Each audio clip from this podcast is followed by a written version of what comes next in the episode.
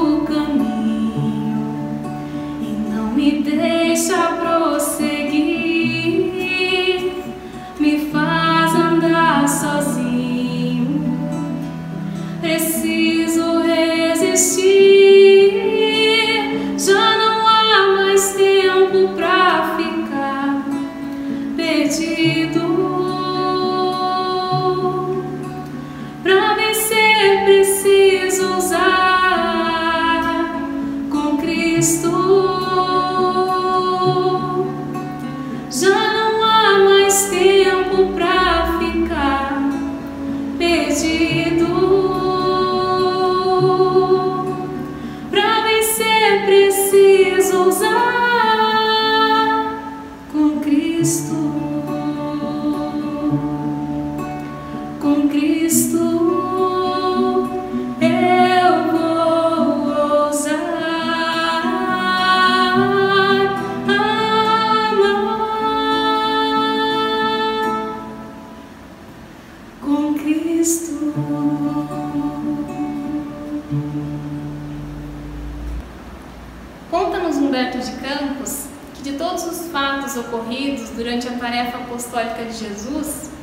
O que mais chamava a atenção dos seus discípulos eram os encontros do Mestre com os endemoniados. E era muito curioso para eles observar aqueles gritos desesperados dos espíritos malfazejos e eles se afastavam apenas com a palavra amorosa de Jesus. E a palavra diabo, na época, era compreendida no seu sentido exato, o diabo não era né, o comandante do inferno, mas diabo significava o adversário do bem. Então simbolizava todos os maus sentimentos, os homens de vida perversa que contrariavam os propósitos de Deus.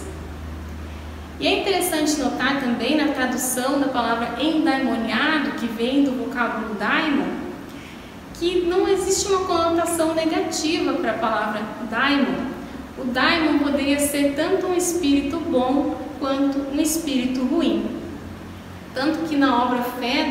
Sócrates fala que um daimon, uma voz no seu interior, alerta sobre aquilo que não deve ser feito. Nos evangelhos são descritos cinco casos de obsessão. E como os evangelhos são relatos resumidos né, dos três anos de apostolado de Jesus, é muito provável que ocorreram muitos mais casos, muitos irmãos buscavam Jesus devido à obsessão. E entre os apóstolos, o que mais se deixava impressionar por aquelas cenas dolorosas era Tadeu.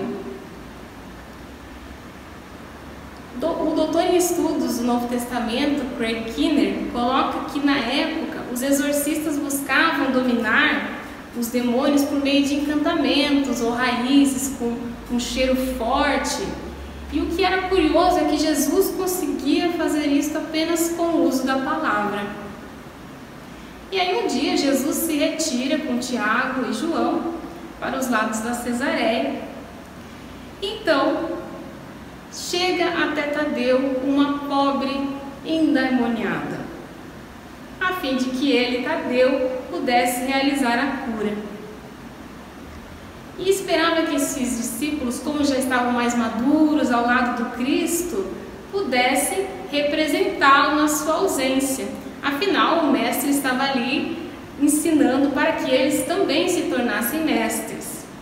Mas, apesar de todos os esforços, da boa vontade de Tadeu, ele não conseguiu modificar a situação. E aí, no dia seguinte, então, o pai da moça volta, né, quando Jesus está presente, descobre, descreve todo o ocorrido, né, que a gente lê lá em Marcos, no capítulo 9. E a pessoa estava definhando, estava arranjando os dentes, se debatia, estava se autodestruindo. E Tadeu não tinha conseguido fazer nada para ajudar. Trouxeram então até Jesus e Jesus pergunta quanto tempo que isso sucede. E o pai diz desde a infância. Jesus então repreende o espírito, dizendo: Espírito mudo e surdo, eu te ordeno, sai dele e não entres mais nele. Então o espírito se agita com violência, sai, a pessoa fica como morta e Jesus pega na sua mão e a levanta. Imaginem como fica Tadeu, extremamente cismado. Por que, que Jesus não transmitia esse poder a ele de expulsar os demônios. E se era tão fácil para Jesus curar integralmente esses espíritos, por que, que ele já não utilizava essa autoridade moral para converter esses inimigos da luz? E Tadeu, na humildade, então, vai até Jesus e faz esses questionamentos. E aí Jesus retorna uma pergunta a Tadeu. Tadeu, qual o principal objetivo das atividades da tua vida? E essa é uma pergunta que Kardec fez no Livro dos Espíritos, na questão 132. Qual o objetivo da encarnação dos espíritos? E os espíritos respondem: Deus lhes impõe a encarnação com o fim de fazê-los chegar à perfeição. Para uns é expiação, para outros é missão. E a beleza dessa resposta é que os espíritos não colocam um tempo certo para nós chegarmos à perfeição. Não existe um número de encarnações determinados para chegarmos à perfeição. Tadeu responde então a pergunta de Jesus, como se recebesse uma inspiração, dizendo: Mestre, eu estou procurando realizar o reino de Deus dentro do coração. E aí Jesus pergunta a ele: se procura semelhante realidade, por que reclamas no adversário em primeiro lugar? Seria justo esqueceres as tuas próprias necessidades nesse sentido? Então Tadeu havia respondido que estava buscando realizar o reino de Deus em seu coração. Ele se reconhecia como um ser em evolução, buscando construir o reino de Deus. Então, com que autoridade ele poderia exigir a transformação do outro antes da transformação dele mesmo? E continua Jesus: Se buscamos atingir o infinito da sabedoria e do amor em nosso Pai, indispensável se faz reconheçamos que todos somos irmãos no mesmo caminho. No Evangelho segundo o Espiritismo, os Espíritos nos deixam qual é a missão dos Espíritas e podemos dizer também a missão dos cristãos. Capítulo 20: Ide e pregai. Só que Tadeu estava entendendo que para pregar, para divulgar a boa nova, ele precisava convencer, precisava modificar aqueles espíritos adversários do bem. Enquanto que Jesus pregava em Mateus capítulo 7 e questionava: Por que reparas tu no argueiro argueiro é um cisco que está no olho do teu irmão e não vês a trave que está no teu olho? Ou como dirás ao teu irmão: Deixa-me tirar o argueiro que está no teu olho, enquanto tem uma trave no seu? Jesus fazia muito uso da hipérbole, né? ele exagerava nas parábolas que ele contava, que era para as pessoas refletirem mesmo, para a gente refletir. Por que, que nós nos preocupamos tanto com os defeitos do outro quando nós temos também defeitos em nós mesmos? E às vezes defeitos que são em escalas até maiores. E no Evangelho segundo o Espiritismo, fala que o orgulho é que induz o homem a dissimular para si mesmo os seus defeitos, tanto morais quanto físicos. O orgulho nos deixa cegos e nos impede de ver quem nós somos realmente. E aí o apóstolo está admirado né, com a sabedoria, com a resposta de Jesus, e ele pergunta: Senhor, os espíritos do mal são também nossos irmãos? E Jesus diz: Toda a criação é de Deus. Os que vestem a túnica do mal envergarão um dia a da redenção pelo bem. Então todos um dia chegarão à perfeição, cada um no seu tempo. O discípulo do Evangelho não combate propriamente o seu irmão, como Deus nunca entra em luta com seus filhos. Então, nós cristãos, quando lidamos com esses irmãos que ainda trilham o caminho do mal, não devemos combater os irmãos, mas sim combater a ignorância através do amor. E ainda assim o discípulo está com uma pulguinha atrás da orelha e pergunta a Jesus: Mas não seria justo, com certa convicção, convocarmos todos os gênios malfazejos para que se convertessem à verdade dos céus? Se Jesus tem esse poder de converter esses irmãos, por que já não ele convoca todos eles e converte ao bem? Constrói um mundo melhor muito mais rapidamente? E o mestre não estava surpreso e respondeu com uma pergunta. Vem como Jesus adorava fazer perguntas, ele adorava trabalhar a fé raciocinada. Queria que os discípulos passassem tudo pelo crivo da razão. E ele pergunta: por que motivo não procede Deus assim? Por que Deus já não faz com que esses irmãos se convertam ao bem? E uma pergunta que Kardec, muito inteligente, também fez no Livro dos Espíritos, questão 123. Por que a Deus permitido que os espíritos possam tomar o caminho do mal? E os espíritos dizem: a sabedoria de Deus está na liberdade de escolher que Ele deixa a cada um, porquanto assim cada um tem o mérito das suas obras. Se nós não tivéssemos o livre-arbítrio, nós também não teríamos mérito sobre as nossas conquistas. Então aí reside a sabedoria de Deus. E Jesus então recomenda que nós sigamos o nosso caminho atento aos nossos deveres. Porque Deus ele não abandona suas atividades divinas para impor a renovação moral de ninguém.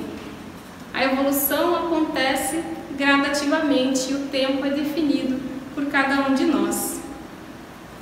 Se nós hoje vemos a maldade, vemos guerra, vemos a ignorância ao nosso redor, não podemos esquecer do nosso próprio trabalho. Se a grande maioria dos espíritos buscam ambições terrenas, tenhamos conosco a verdade, que isso ninguém tira de nós. E Jesus ainda fala a Tadeu que além dessa vida ninguém vai nos cobrar sobre as obrigações de Deus, porque a obrigação de Deus é cuidar do mundo como um todo. A obrigação de Deus é cuidar de todos os espíritos. Quando chegarmos no plano espiritual, vão apenas nos perguntar do nosso mundo interior e também, naturalmente, daqueles que nos foram confiados, né? Dos nossos pais, dos nossos companheiros, filhos, irmãos. E aí, se nós não olhamos para dentro de nós, nós ficamos sujeitos a essa cegueira espiritual do egoísmo, que nos faz acreditar que nós somos maiores do que a realidade. Isso abala as nossas relações em todos os campos da vida, né? no trabalho, na família, até mesmo dentro do centro espírita. Tem um livro que eu gosto muito que se chama Aconteceu na Casa Espírita. e um capítulo que se chama Estimulando a Vaidade. Os obsessores estão buscando criar desavenças com os trabalhadores da casa espírita. E aí eles escolhem começar pelo grupo de fluidoterapia. Vejam que justo o grupo que tem como missão expulsar as energias negativas dos frequentadores. Eles identificam então aqueles que têm um desejo ardente de desenvolver a faculdade da cura e aproveitam a brecha dos tarefeiros. E aí olha a inteligência desses espíritos. Quando os assistidos que tivessem sobre um processo obsessivo entrassem na sala de passe, né? Por exemplo, há casos obsessivos de subjugação, que a pessoa fica até mesmo retraída, né, com as costas retraídas, afetando o físico. Eles solicitavam então que os obsessores daquela pessoa se afastassem momentaneamente. E aí provocava uma cura instantânea, aparente. E o resto, de acordo com a palavra do próprio obsessor, acontecia naturalmente porque o passista que havia dado passe acabava se orgulhando de ter curado alguém. E aí os outros que estavam ao redor começavam a sentir ciúme, inveja, e aí se instaura a desavença por não estarmos olhando para dentro de nós.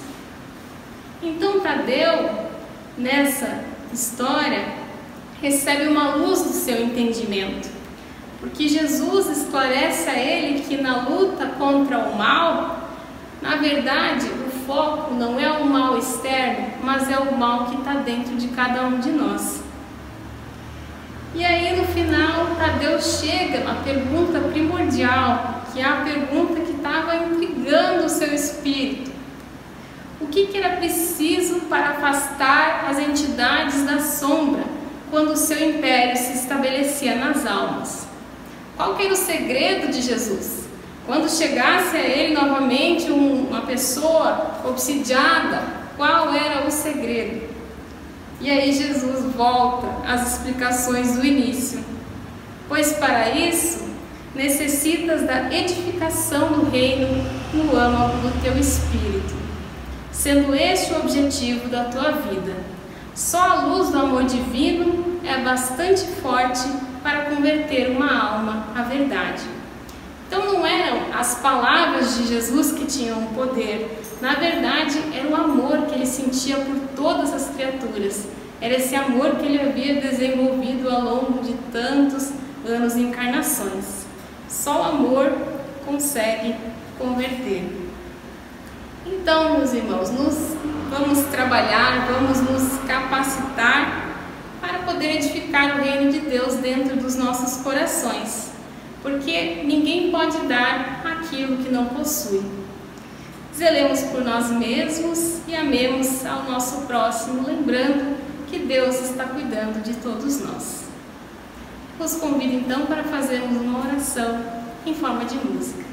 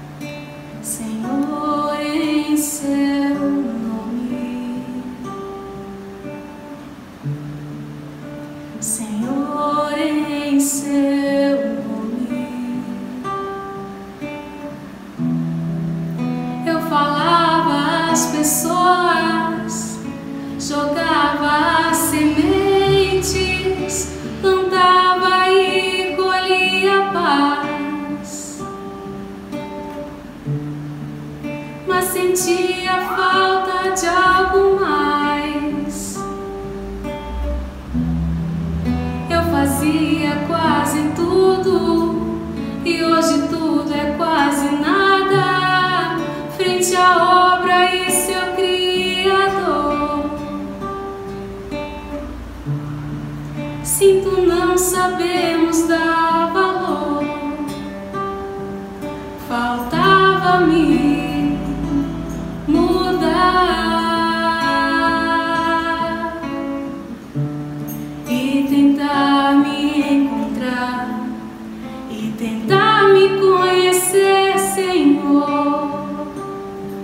ser mais um em seu rebanho a caminhar. Não me cabe só falar, também cabe agir e me tornar um instrumento seu a melhorar.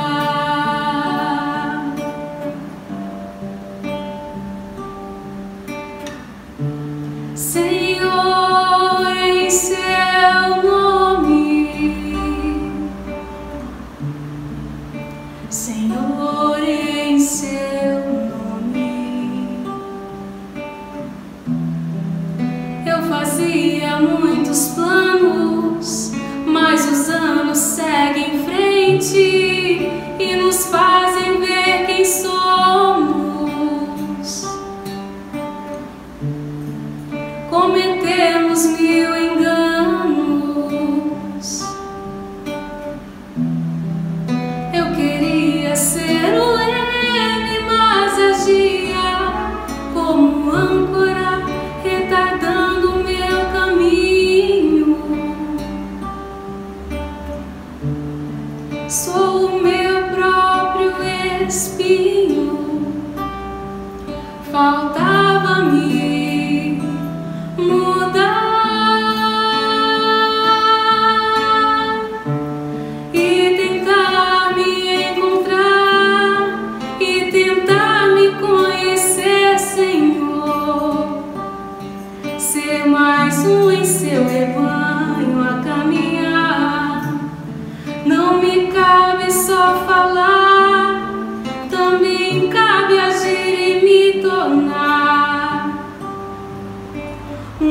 Cristo